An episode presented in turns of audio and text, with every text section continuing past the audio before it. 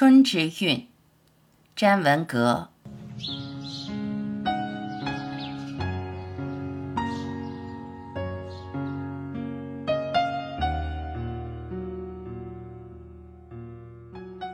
立春是二十四节气的开始。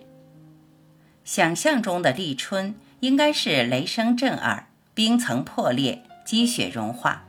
似乎一夜之间就春回大地，鸟语花香。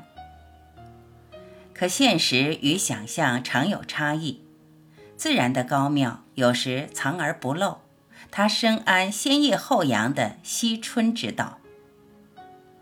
在春天的语境里，人们更认同无声潜入的轻纱薄雾，水墨浸染的满目含羞，只有含蓄内敛。曲径通幽的微妙抵达，才符合自然的审美法则。远古时期，人们不懂农事，不知节气，常常饥一顿饱一顿。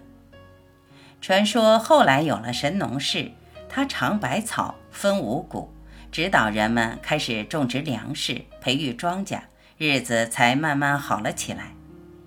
为此，后来者都很关心农事，重视节气。据史料记载，古时不少朝代的迎春仪式非常隆重。迎春接福，重要的不是仪式，而是一年的希冀和期待。立春了，用一根手指掀开春的一角，那里有色彩、气味、能量、节奏、温度和情感。春开始四处游荡，漫幻旷野，无处不在。春之里，万物都是载体。春在无数的轮回中，从未见衰老，永远是花红柳绿，生机盎然。我深信季节的手笔，它在天地间划出一条绝妙的边界，用黄金分割的自然法则排列时空密码。没有人能说清季节是什么。它既是务实的名词，又是务虚的美学。它行踪诡秘，悄无声息；它无处不在，浑然天成。春雨惊春清谷天，夏满芒夏暑相连，秋处露秋寒霜降，冬雪雪冬小大寒。朗朗上口的童谣，赋予节气诗的意境。歌的旋律，四句七言的节气歌，用简洁的方式完成了自然启蒙。一月两节气，如车轮旋转，推着时光匆匆向前。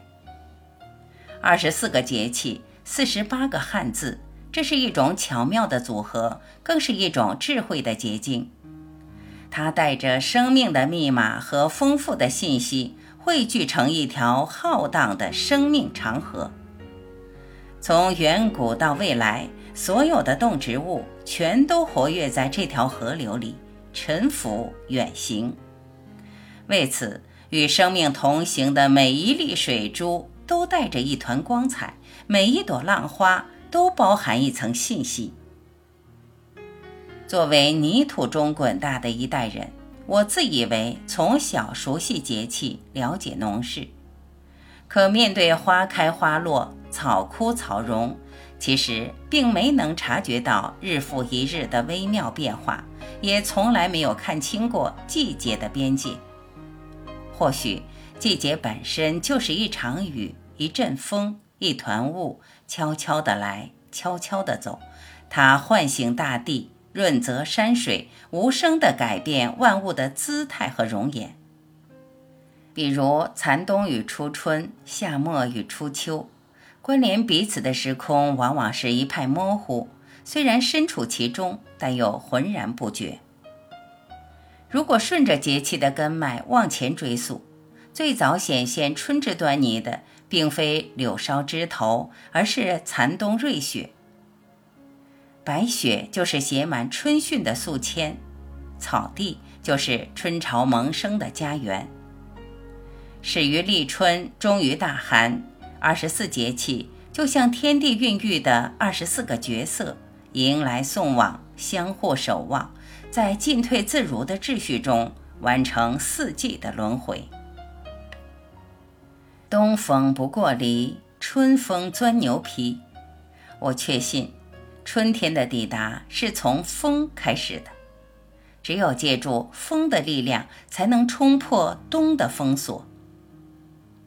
春风又绿江南岸，是动态的风；春风送暖入屠苏，是探问的风；随风潜入夜，润物细无声，是爱抚的风；春风不度玉门关，是思念的风。唯有春风吹拂的大地。才有资格见证春光、春阳、春雨、春耕、春种。